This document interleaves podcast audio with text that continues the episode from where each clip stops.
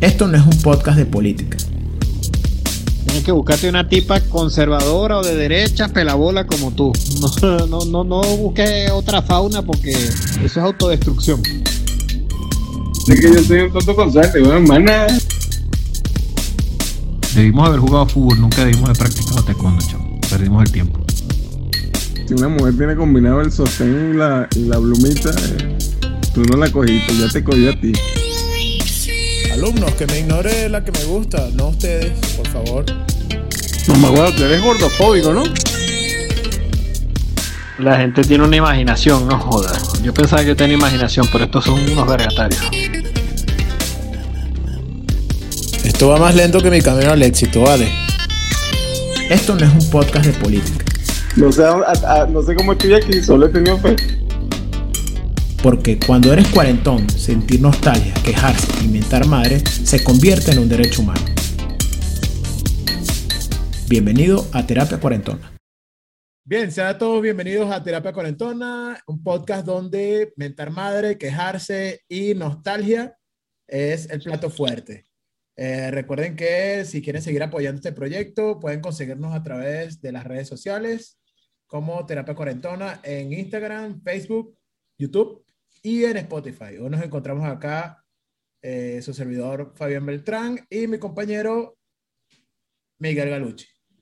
¿Ok? Hola Bien. gente, ¿cómo están? Bien, sean todos bienvenidos. Eh, hoy estaremos hablando de qué nos hace reír. Sí, es decir, a cómo manejar el humor en tiempos de crisis, en tiempos de, de cuarentena, en tiempos de, de, de nostalgia, en tiempos de tiempos difíciles, ¿no? O sea, qué nos hace reír, ¿no? Que, que yo particularmente siento que la gente ha perdido la, la digamos, la importancia de, de reírse y sobre todo de reírse de uno mismo. Sí, creo que la gente ha La perdido la, capacidad de reír se ha perdido. sí, la capacidad de reírse y de reírse de uno mismo, de burlarse de uno mismo, creo que se ha perdido. Por eso la gente todo el tiempo se anda ofendiendo y se anda eh, llorando por las cosas que, que le dicen. Yo, de verdad, desde niño, yo soy una persona que tiene muchos defectos físicos.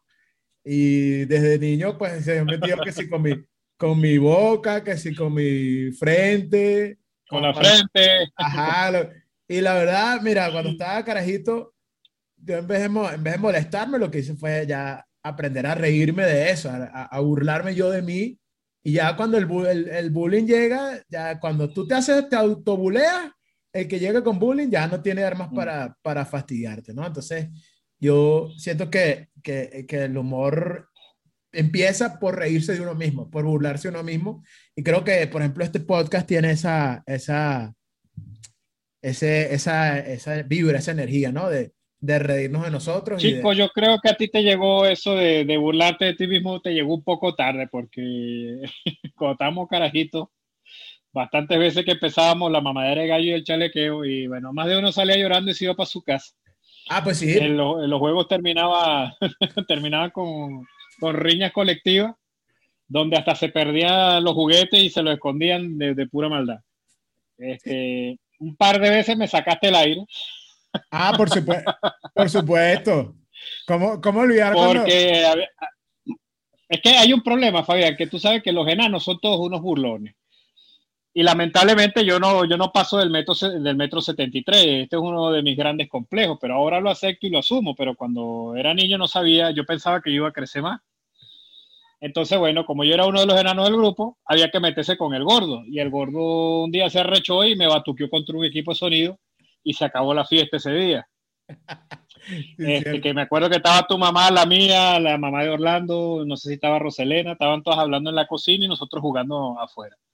Era una mamá de gallo, tú habías construido una fortaleza para meter los muñecos, los. Joe, y entonces, y también yo comiéndole casquillo al otro enano, Orlando, que decía, joder, dale una pata al castillo. Entonces yo fui, le di una pata al castillo y Fabián me dio una patada a mí, que hoy en día yo pienso bien merecida me la tengo, porque imagínate, tú haces un castillo de esa talla, con esa técnica, con esa tecnología y esa arquitectura a la edad de 10 años, eso no, no lo hace un niño de hoy en día, de, de estos fanáticos de, de, de las iPad y toda esa vaina.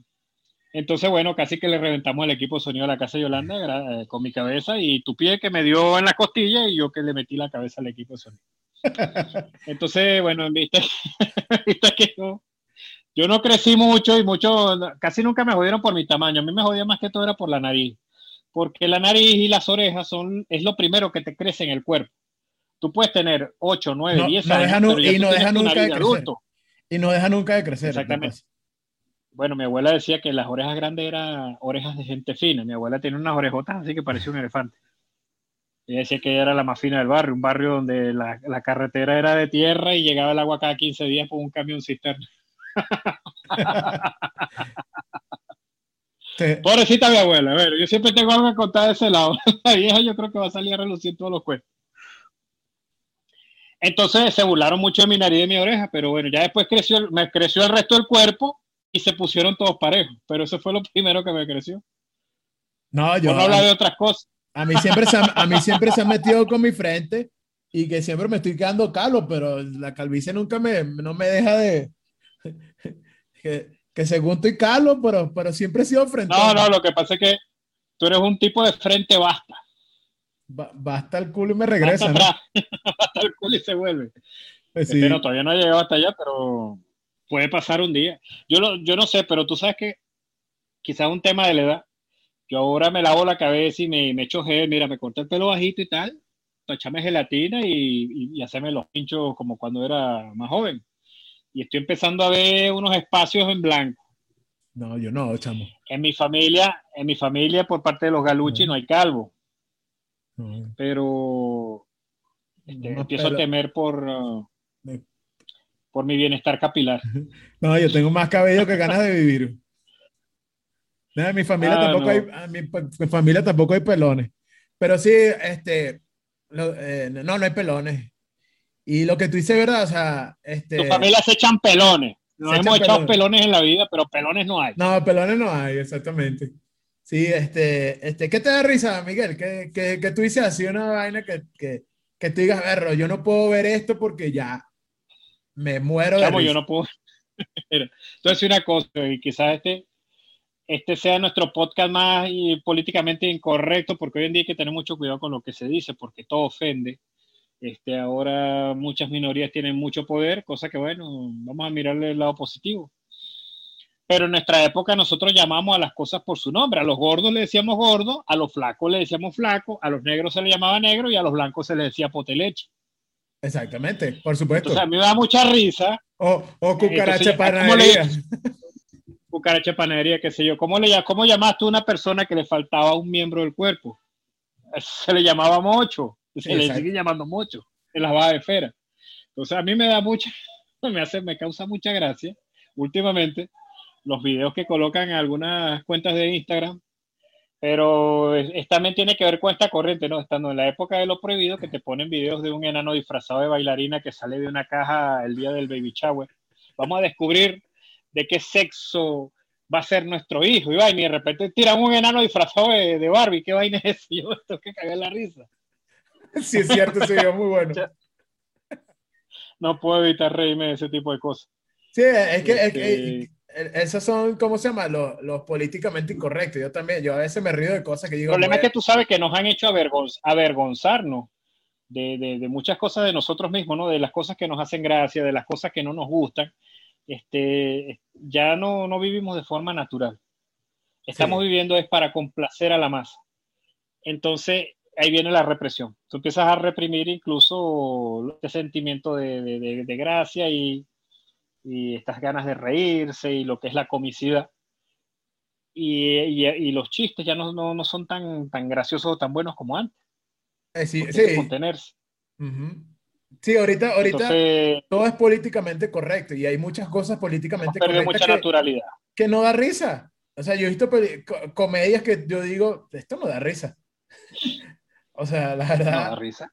Entonces uno se Entonces, vuelve- ¿por qué tenemos que, por qué tenemos que, como te digo, este, por qué tenemos que cohibirnos de reírnos de, de nosotros mismos? Ahora bien, si yo me, si este tipo de cosas me da risa, este, si yo acepto que eso me genera mucha risa, mira cómo te da risa apenas de imagínatelo. Al mismo tiempo tengo que aceptar que yo hago cosas y hago estupideces y que voy a hacer reír a los demás. Exactamente, igual yo, o sea, Entonces ahí viene el tema de reírse uno mismo. eh, por supuesto. Mira, un día, Sí, esto es una cosa que a mí me avergüenza hoy en día, pero te la cuento.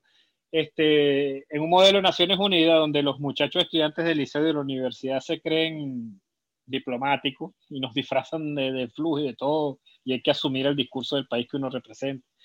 Este, yo estaba representando al Estado de Israel y yo gané un premio porque fue la mejor participación pero al mismo tiempo eh, ganaron varios premios otras personas que eran conocidas mías, entonces yo me paré a aplaudir y cada vez que, fulano de tal y yo me paraba y aplaudía, y me engano de tal y yo me paraba y aplaudía.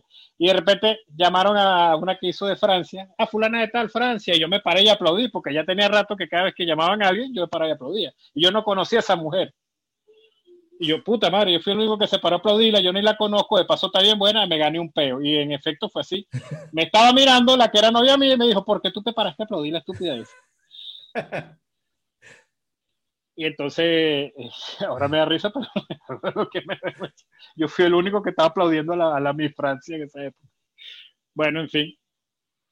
Este, y ni qué decirte que ahora cuando tú eres adulto, cuando tú cometes una tontería, entonces tú te vas a dormir en la noche, tú pasas toda la noche pensando en la estupidez que cometiste. Sí, claro, ah, como que el, como que el remordimiento ahora pega más. no tanto, no, es remordimiento, es como, es como que, verga, la cagué. Es como un recuerdo ahí, sí. Fastidioso, que hace ruido. Ajá, que hace ruido, claro. Y, y, te, y, te, acuerdas de todas las veces que hiciste esa misma pendejada, esa misma tonteritas ahí. Sí, este, fíjate. y, te pasa, y días después. Sí, te, se te pasa días después.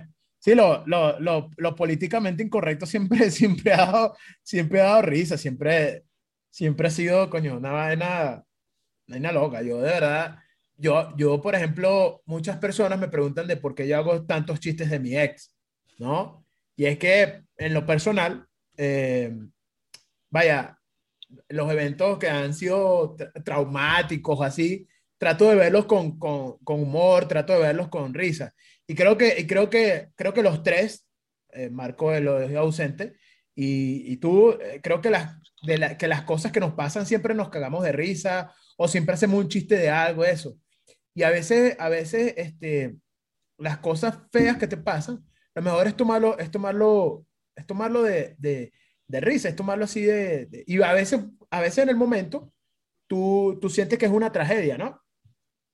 Este, y ya luego cuando lo cuentas y tal, lo cuentas con jocosidad, cuentas la, por ejemplo, la violencia doméstica y tal, que es un tema complicado, pero cuando tú lo cuentas y, y, y, te, o, o, te convierte en un payaso, te ríes de ti y hace que los demás se rían de algo que te pasó a ti. Y, y eso y eso no tiene nada de que, como dices tú, no tiene nada que ofender o no tiene nada de, de que, o sea, de que, de que yo sentirme mal porque la gente se ríe de un cuento mío, que en el momento fue feo, sí, pero vaya, no voy a andar todo el tiempo con esa, con esa, uh, uh, mira lo que me pasó, uh, no, lo que hago ya es cagarme de risa. Va, va a echar un, un, un, sí, sí. un, ejemplo de eso, de ese, un cuento de eso, mira. Yo tenía una novia este, que era un poco, un poco rellenita, pues, un poco gordita. Entonces, te, eh, habíamos, habíamos, habíamos, terminado. así porque me da risa. habíamos terminado y este, un día estoy en mi casa y llega ella borracha. Llega borracha. Y me empieza a tocar el, el intercomunicador. Pa, pa, pa, pa. Y, y, me empieza a llamar, y me empieza a llamar, y me empieza a tocar, y mi mamá se para y me dice, oye, mira, chamo, vale, tienes que bajar, o sea, ¿quién es? ¿Quién está tocando esta hora? Y no, es fulana. No, mira, esa mujer está allá abajo, vale, baja. No, no, no, que se quede ahí, yo no quería verla porque sabía que era un perro. Entonces, no, no, no, baja y resuelve tu vaina como hombre. Y yo, bueno, está bien. Bajo y está bien, está esta chama, chama gordita, ahí abajo, bien borracha, pero borracha sí, y lo que le sigue, llegó en su coche, en su carro, y yo, coño, fulana, o sea, ¿por qué vienes para acá todo borracha? Ahora te tienes que regresar, o, o, o, coño, ¿cómo vas a regresarte así? ¿Cómo andas tú? No, tú, que me dejaste, que no sé qué vaina. Y cuando yo estoy peleando con ella, están, están todos los, los, los piedreros, los borrachitos de ahí de la cuadra, pues. Domingo, el otro, o sea, todos ahí. Y están viendo que yo estoy peleando, con, que ella me está gritando, me está insultando, me está diciendo un poco de y yo estoy parado así. Y están viendo. Entonces yo le digo, mira, vamos, a, vamos a estacionar el carro y tal, y te quedas. Entonces, no, yo me voy para el coño, que no sé qué. Entonces, ella se va y yo me quedo así. Y llega domingo y me dice, verga, tremendo peo te están formando. Y yo, no, vale, no, tranquilo. Entonces, voy y la, y la, y, y, y la voy a decir, coño, que se quede en la casa porque está peda, que está borracha. No, no, no, no, no, me voy para el coño. Y agarró y arrancó así y se fue. O sea, arrancó su carro borracho y se fue. Entonces, bueno, ya me estoy metiendo así por mi casa y Domingo me dice, me dice, oye, oye, gordo, eso no está bien. No estés peleando con una mujer embarazada. y yo, ¿qué? yo, ¿embarazada? Sí, esa chama está embarazada, ¿vale? ¿Cómo tú la vas a tratar así? yo, no está embarazada, está gorda. Ah, coño. Es gorda. Sí, o sea, los carajos espantados, sí, y, y, después me cuenta, el tipo me cuenta, espantado porque yo estaba tratando mal a la embarazada. Y los carajos, verga, esa vaina no se hace, Ah, pero te caballero. salvaste, O sea, te salvaste que te dieran una mano, tú sabes, defendiendo el honor de la mujer embarazada. que- sí, no, los carajos, sí, sí, ya- pues los carajos ya me iban a dar unos, unos cuñazos ahí porque estaba hablando con la, estaba tratando mal a la embarazada. Pero no, pues no está embarazada, o sea, ella fue la que me está gritando. Y dice, no, coño, uno tiene que hacerse cargo de su carajito, me da, me da el piedrero, me da una lección de moral ahí, de, de moral y buenas costumbres. Pues Y bueno, fue- ellos ellos tienen su. Ellos cometieron errores, pero no quieren que tú caigas en lo mismo. Exacto, entonces, coño, eso fue, o sea, yo después, o sea, vaya, Sí. yo después preocupado porque la caraja se fue eh, picando caucho y tal y todo, y la zona donde nosotros vivimos no es el country club, era una zona eh, peligrosa, y yo dije, coño, ¿ahora qué le van a pasar a esta, qué le va a pasar a esta mujer? Entonces salgo yo, me meto en mi carro a, ver, a, a perseguirla, o sea, con la angustia de, de, de que coño, está. pero, en el- pero ah, fue un momento bien feo, pero vale, 15, 20 años después me cago de risa y bueno, ya, dice, verga, vaina que pasa, ¿no?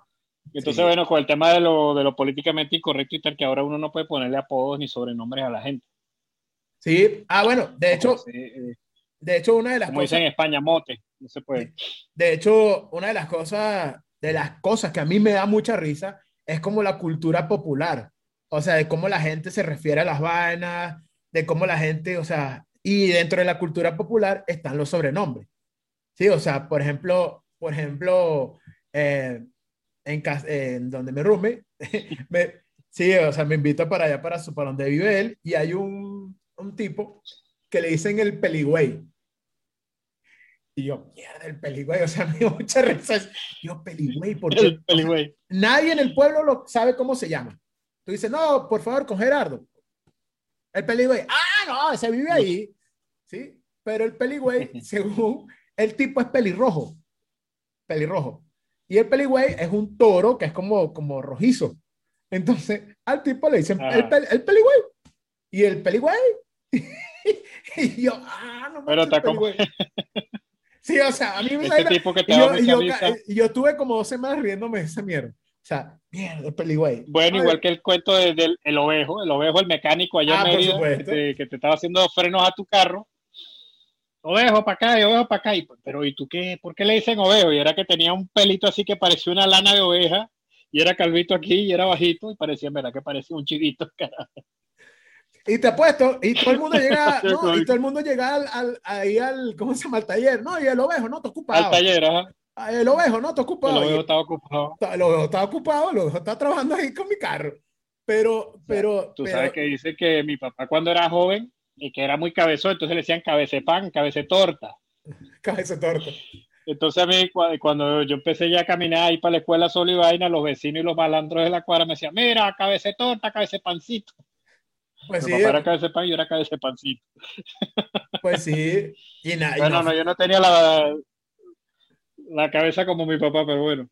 ¿no? Hay voces de personas, y quiero confesar aquí algo. Yo no hago exposiciones en, mi, en mis clases porque hay gente que tiene voz muy graciosa. Y- y imagínate yo, maestro, escuchando la voz de alguien, aguantándome las ganas de reír. O sea, no puedo.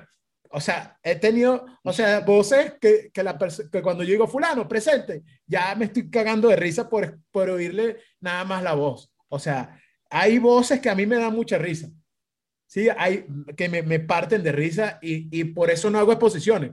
La primera vez que hice exposiciones en mi clase, había una persona que, que se, a- a- se les hacía, se, se- se le tenía como la, la Ah, lengua esa dormida. lengua mocha. Ah, y Que chamo, tienen el tipo. Explicando, explicando las lesiones, eh, porque yo empecé dando eh, eh, un módulo de, en la universidad dando lesiones deportivas. Y el tipo explicando la lesión del ligamento cruzado anterior, y yo no puedo, no podía yo, mira, este, él lo estaba haciendo muy bien, pero tuve que pararlo. O sea, tuve que detenerme y decirle, oye, mira, está perfecto, que pase el siguiente. No podía, o sea, se me iba a salir la carcajada, tuve que ir- salirme del salón, cagarme de risa en el baño. Y dije, no puedo, o sea, hay gente que, ha- que habla y a lo que habla, y ni siquiera, y ni siquiera, a lo mejor es el tono de voz. Por ejemplo, la universidad donde otra, hay, hay alguien que hablaba así y cabe, maestro. Pero ese carajo me saludaba Pero era y me- buena. y me daba risa. Ese carajo me saludaba. Yo, hola, buenas tardes. Sí, o sea, hay, hay voces que me dan mucha risa. Y, y luego, y luego en estos días, en estos días los nombres también. O sea, hay gente que tiene unos nombres súper raros. En estos días me presentaron, o sea, perdón, me- por esto me voy a quemar en el infierno. Una persona se llamaba Melitón. Melitón. Melitón. Melitón. suena a medicina, ¿no? No, Melitón. Hay un santo que se llama San Melitón. Sí, es una vaina. Medio No, y meloso nombre- Melitón. Nombre, nombres así. Eh, Me acuerdo de ese porque, porque es recién, pues. El señor Melitón.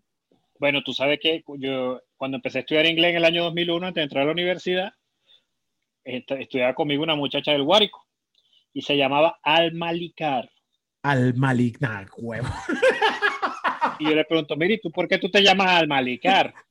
bueno, porque mi papá es profesor de química y entonces él cogió la tabla periódica y cogió unas iniciales y con esa vaina armó mi nombre. Aluminio, Al- magnesio, calcio y yo no sé qué otra vaina le metió. Al Yo creo que le metió queso rallado para completarla. Al. Y el nombre por excelencia maracucho, Usnavi, que era un Ah, nombre sí. inspirado en los barcos que decían US Navy, que llegaban al puerto de Maracaibo a- durante la Segunda Guerra Mundial, qué sé yo, después, este, Pero eso sí, espera, ese nombre no me da risa. Hay nombres que sí, hay, hay vainas como particulares. Yo me río de puras vainas tontas, pendejas. Entonces, vamos a poner, vamos a ponerlas en contexto. O sea, un hombre gracioso, una voz graciosa, que a ti te da risa. O sea, por ejemplo, a mí la gente me dice que yo siempre estoy cantando reggaetón por mi tono de voz. O sea, aquí en México. Sí, yo tengo voz de reggaetón, de reggaetonero. Pero a mí Ay, cuando me dice, cuando me dicen, no, que usted tiene voz de reggaetón, y digo, bueno, tengo mi voz, de- tengo mi flow. Eso no me ofende. Y si yo estoy hablando y la gente se caga de risa, pues no me ofende. Pero a veces, o sea, a mí esas cosas me, me tengo que, como dices tú, me tengo que reprimir de las vainas que me dan risa porque Mm. siento que lo estoy ofendiendo. Entonces, claro, hay gente que puede decir que, que no, lo que te ofende a ti no necesariamente no tiene que ofender a la otra persona. Pero la, hay gente que, coño, yo, yo puedo aceptar, y parte de lo, que, de lo que estamos hablando, de aprender de reírse de uno mismo, de las cosas que unas graciosas que uno tiene. tú tienes tu flow, porque claro, tú hablas venezolano, el venezolano es caribeño, Por y tiene semejanza con el costeño colombiano, el panameño, incluso el puertorriqueño. Entonces piensa que tú estás, oye papi, que tú estás hablando así como los reggaetoneros, pero eh, nosotros hablamos diferente, yo te lo prometo. Mira, tú sabes que Pues sí, a mí me da mucha risa porque yo tengo una voz muy fea. Eh, Yo creo que si yo pudiera cambiarme dos cosas, sería la voz y, y la estatura. Si yo pudiera medir un metro setenta y ocho y hablar un poquito más decente, porque cuando salió Qué Locuras en Venezuela en el año 2001, 2002, qué sé yo, había el inspector Rodríguez. Mira, Exacto. malvavisco asado. Y nosotros hablamos igualito. Sí. Entonces, a mí mi primo me daban gallo, me decía, mira, inspector Rodríguez, acá y. ¿Y qué podía hacer yo? Y lo que sea era, a las 8, malvavisco asado, o sea, seguirle la corriente a la vaina.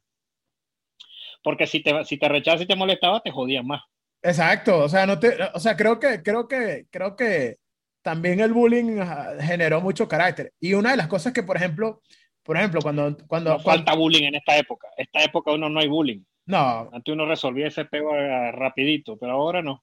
Ahora todo, sí, ahora todo es bullying.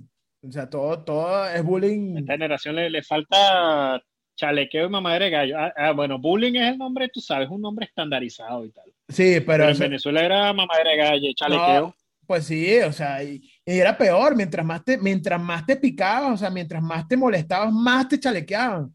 Entonces, esa, esa vaina gene- genera carácter, pues. Y entonces tú llegabas a tu casa, tú llegabas a tu casa y tú dices, coño, que me está mamando gallo, que me dicen el inspector Rodrigo, o en perro, o qué sé yo.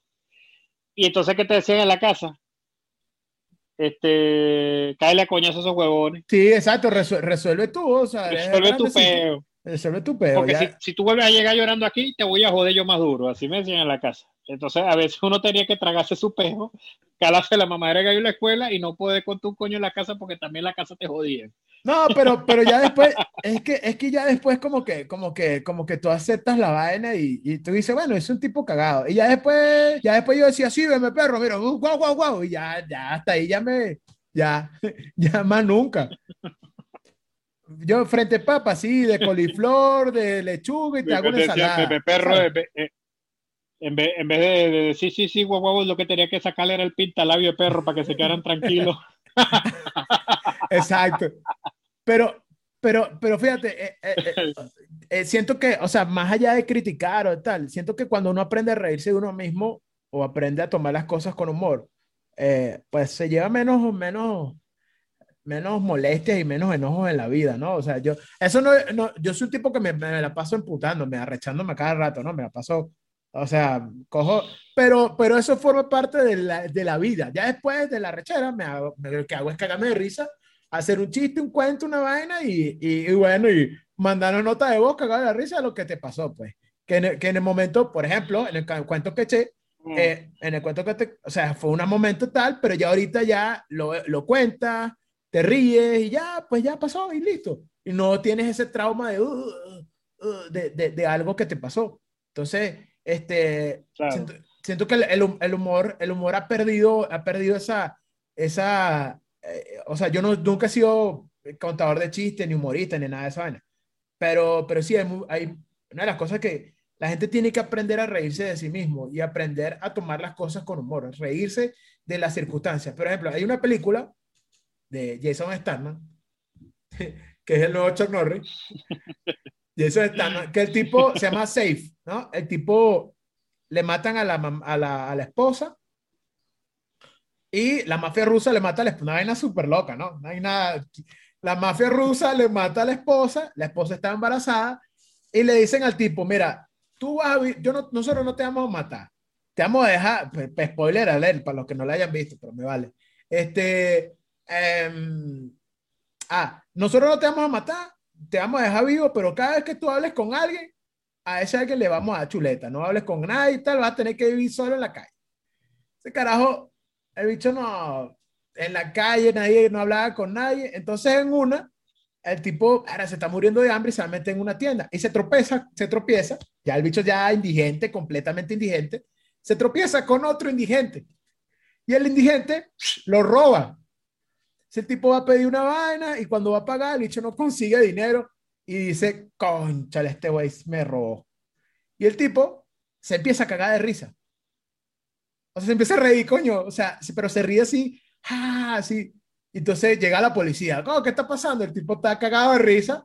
Claro, toda la tragedia, toda la desgracia, o sea, ¿qué, qué peor me puede pasar, coño, que un recoge lata me robe? O sea, eso es lo peor. He dicho cagado de Mm. risa.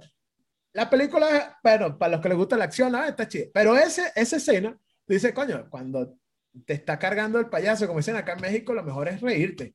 Y lo mejor es... es, es- sí, te- saliendo el payaso soltando la carcajada. Eso es uno de los refranes. sí, de Que la- también hay tantos refranes y tantos dichos. eso forma parte Pues, de lo que... de la culturalmente cultura- acá de la Hay un problema que esta gente, yo vivo en Francia y aquí la gente no se ríe con el placer que, que nos reímos nosotros los latinoamericanos. Aquí cuando una cosa causa mucha gracia, se ríe un ratico, "Ja, ja, ja, ja". pero yo puedo estar dos minutos riéndome de la misma vaina y me empiezan a mirar medio raro. Mm. Que también, si yo estoy solo, Entonces- si yo estoy solo en un sitio riéndome, la gente va a pensar que me estoy riendo de la gente.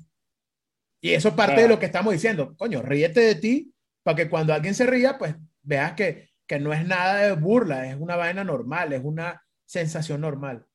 Bueno, yo, estaba, yo vivo cagándome la risa en el autobús, en el metro, en el supermercado y sí es verdad que la gente, la gente normalmente aquí no me mira, yo paso bastante desapercibido y cuando me miran, porque estoy cagado de la risa, me miran feo. Entonces estoy jodido, mejor que no me miren. si vas a mirar feo, no me miren. En Venezuela uno se la pasaba cagándose de risa todos los días de cualquier vaina, de cualquier cosa. Entonces aquí, pues... Es que eh, yo creo que ese era el fin, ¿no? El fin, el fin de, de reunirse entre amigos, de, de, pasar un momento con la familia, de, de, salir por ahí a disfrutar, es reírse. Era reírse. Es una cosa que es muy de nosotros. Nosotros queremos reírnos todo el tiempo y este, llevamos eso a, la máxima expresión, o la risa, cagarse de risa, que sabroso que te duela la barriga, que te hagas pipí riéndote de vaina, que puedas estar media hora riéndote de una misma cosa. Eso nos pasó mucho en nuestra juventud, en nuestra infancia, adolescencia y en, y en, la, en la, adultez temprana, ¿no? Sí. Todo parte, o sea, siento que hoy día, y se los digo a mis, a mis chamos, hay que aprender a reírse de uno, hay que reírse, aprender, o sea, reírte de ti, de las cosas que te, que te, digamos, de las desgracias que te pasan, de las vainas que te pasan, y sobre todo de lo que tú eres como persona, de las cosas, porque todos tenemos algo gracioso, una nariz grande, hablamos raro, tenemos orejas grandes, o sea, el ser humano es completamente imperfecto.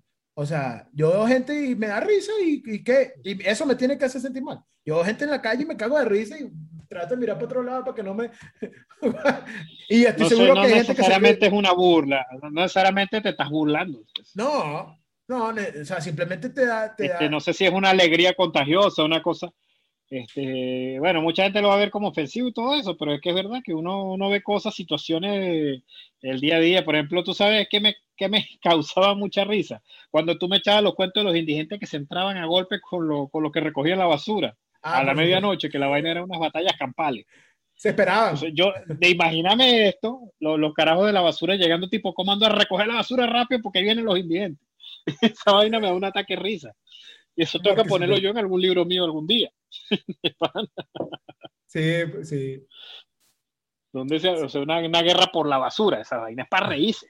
Y luego lo que, pasa, lo, que, lo, que pasa, lo que pasa es que lo, eh, donde pasaba, donde ocurría, eso es un en Barquisimeto, eh, ocurría que los, los indigentes hacían como, como separaban la basura, el papel, la, el cartón, tal, y llegaba el camión a recoger todo eso. Entonces, claro, se le llevaba su se llevaba, se les llevaba la mercancía, entonces no, ya la basura no puede, entonces ya la basura no se puede llevar, entonces claro, eh, a veces pasaba que estaba la basura amontonada y a los recoge lata, a los, a los indigentes no le daba todavía chance de, de, de, separar la basura. O sea, porque abrían la bolsa y sacaban que si, ah, mira, esto y dejaban la basura ahí tirada, pues. Entonces, claro, cuando llegaba el camión, mira, no hay nadie, pasaba siempre unos primeros, mira, no hay nadie, pasa, vente, vente. Y a recoger la basura y cuando llegaban, los, los indigentes tenían palos, botellas y todo para para proteger la mercancía y esa era una, esa era una batalla campal. Es una cosa fea, porque imagínate, o sea, imagínate, o sea, una persona que vive en la calle. En ese estado de miseria, claro. En ese estado de miseria y tal, pero, pero tú dices, coño, ¿quién se pelea por la basura? O sea, una vaina estoy mal yo por reírme de unos carajos que se, están, se partían la madre, o sea, por, por un trozo de cartón. Yo digo, eh, o sea, en vez de sentirme mal, de decir, ah, maldita, eh, maldito mundo y tal, de miseria, de gente, coño, me río de la vaina y digo, sí, sí, sí, yo me acuerdo, ya después yo le decía, yo le decía a los del edificio, pues eso fue en Barquisimeto, tú llegaste ahí a ese edificio, ¿no? Donde yo viví en Barquisimeto. Al le dije, coño, chamo, mira, para que este, les decía a los del edificio, porque la basura estaba al frente.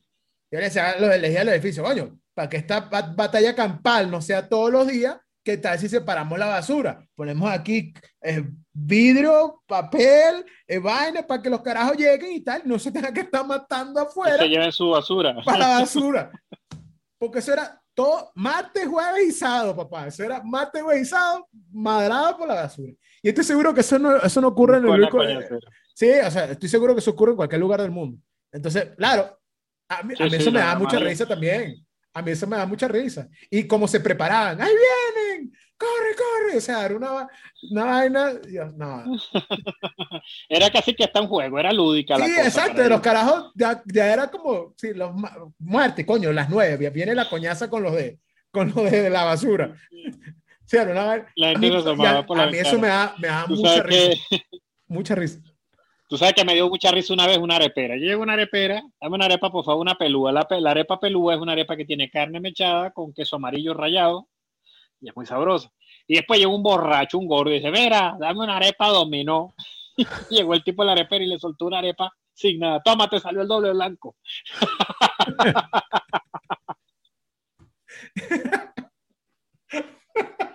y el gordo cogió su arepa y se la comió, ¿no? Y no dijo nada. Y los bichos cagados de la risa atrás de la barra. Y después, mira, dame otra arepa, pero no me dé más de dominó porque esa vaina. Yo quería la cochina y me salió el doble blanco. Y pidió otra vaina, pero es lo que tú dices, esa capacidad de reírse de uno mismo. Sí, no, es- es- yo hubiese estado ahí suelto las tripas riéndome. Sobre todo la reacción del borracho, que no dijo nada, no dijo, no, mira, tú me estás jodiendo, ¿no? Ah, coño, me salió el doble blanco y se la comió. Retomando el tema de las cosas que me dan risa. Un día yo estaba leyendo la historia de uno de los hombres más grandes de España, don Blas de Leso. Él fue capaz de repeler la invasión inglesa en Cartagena de Indias. Más de 6.000 marinos, coño, no sé cuántas naves bombardearon Cartagena de Indias durante días. Y él, con apenas un contingente de menos de 2.000 hombres, logró repeler y fue la derrota más humillante que sufrieron los ingleses durante la época colonial y de la conquista. A don Blas de Leso le decían medio hombre. ¿Sabes por qué le decían medio hombre? Porque el tipo participó en cuatro o cinco batallas navales españolas. En una perdió un ojo por una esquirla, en otra perdió un brazo, en la tercera perdió una pierna y al final lo que le quedaba, le faltaba un brazo, una pierna y un ojo. Era medio hombre. Y, y- Literal, era un y medio. con todo y eso, era medio hombre, pero literal. Y con todo eso, derrotó al imperio ultramarino más grande que ha existido, que fueron los ingleses por ahí en el, en el 1600, 1700 y tanto. A, a lo mejor me equivoco, fue antes o después, discúlpeme, verdad que no, no recuerdo la fecha exacta del, del dato. Pero es uno de los hombres más grandes que tuvo España, un vasco, don Blas de Leso. Y resulta que ni con toda esa gloria y todo lo que él hizo, la gente lo respetaba, le decían medio hombre. El man- eh, bueno, a, a Así Miguel de que si Cervantes. tú eres un cabezón, si tú eres frente papa, eso no es nada. A, a Miguel de Cervantes, el manco de Lepanto. Ay, bueno, el gran José Antonio Paez, este, el, el centauro de los llanos era epiléptico. El, carajo le daban unos ataques de epilepsia eh, en medio de una batalla. Pero bueno, eso pues, pues, pues Ya sí, es un pues, defecto que no se ve, pero, pero, pero la gente en esa época decía que era que estaba poseído. Uy, ese tiene el diablo por dentro y lo dejaban ahí solo revolcándose. Cuando se le pasaba la huevonada, se paraba, cogía la lanza y salía a joder a los españoles. Pues sí. Sí, o sea, el carajo se, no, está, incorporado. es- Está incorporado. el- Sí, sí, se le metió el diablo. imagínate, o sea, que te estés ahí y de repente empieces a, a temblar y empiezas a botar espuma ahí por la boca, se te volteen los ojos y, tú, y después que se te pase, vamos a la batalla, tú dices, coño, ¿qué le pasa a este carajo, vale? O sea, imagínate, un- o sea, imagínate, estamos hablando de, de 1800, no sé, 1810, 1811, o sea, tú- cero, co- 1810, de- cero la conocimiento de medicina. emancipadora va de- sí, cero conocimiento de desde medicina. 1810 hasta 1824 estaban esos bichos construyendo la patria Ajá, o sea, a caballo. Imagínate, imagínate esos carajos, cero conocimiento en medicina, entonces se monta un, un catire, porque José Páez era catire, se monta en el caballo y diga, bueno, señores, vamos. Ok, a la batalla. coño. ¿Qué pasó aquí, vale? Entonces yo creo que por eso Eh, es que nosotros los venezolanos nos, re- nos reímos de toda vaina, Fabián, porque es que es que nuestros personajes históricos son todos unos, un chiste. Por ejemplo, Simón Bolívar aparentemente me dio un metro cincuenta. Dime tú cómo un carajo de ese tamaño puede inspirar respeto. Vale, mira, este, bien, vamos a ir cerrando un poco este programa. Eh, no sé si tienes algo, algo para cerrar el programa, este capítulo del día de hoy. Pues no, lo que tengo más bien es como ganas otro programa. Vamos a hablar de, del Tinder y de, la, y de los 400 Ese va. 516. Ese va, y bueno, deseándole a Marco que, que, que se pueda mudar pronto.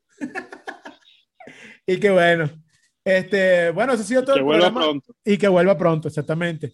Bueno, ese ha sido todo el programa del día de hoy. Este, si quieren continuar apoyándonos, recuerden que estamos a- en Instagram, en Facebook, en YouTube. No estamos en Tinder. Bueno, sí estamos en Tinder, pero cada quien por separado. Estamos en Tinder, pero eso es privado. Sí, recuerden que estamos en Instagram, Facebook y YouTube como Terapia Cuarentona. Eh, para ustedes los estuvo el día de hoy Miguel Galucci y su servidor Fabián Beltrán. Y bueno, nos estamos viendo en un siguiente capítulo.